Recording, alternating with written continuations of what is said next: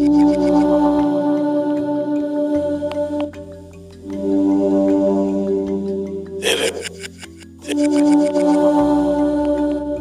es el amor?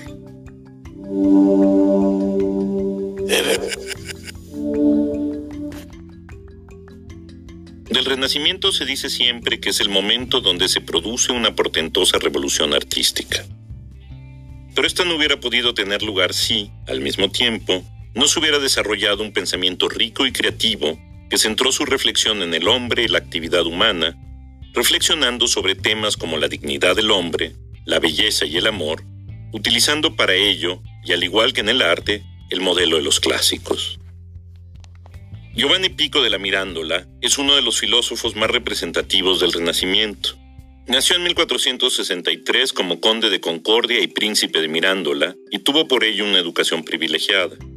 Estudió en las universidades de Bolonia, Ferrara, Padua, Pavia y París.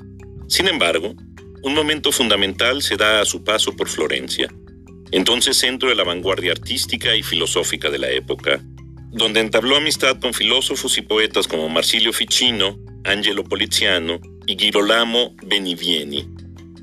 Fruto de esa amistad y de su educación, es una obra filosófica extraordinaria a pesar de su brevedad y de la juventud de su autor.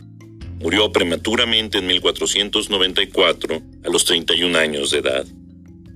Lo que vas a escuchar a continuación es el comentario a una canción de amor que consiste en una glosa a un poema escrito por su amigo Girolamo Benivieni y que escribió inspirado por una obra de Marsilio Ficino llamada Sobre el amor.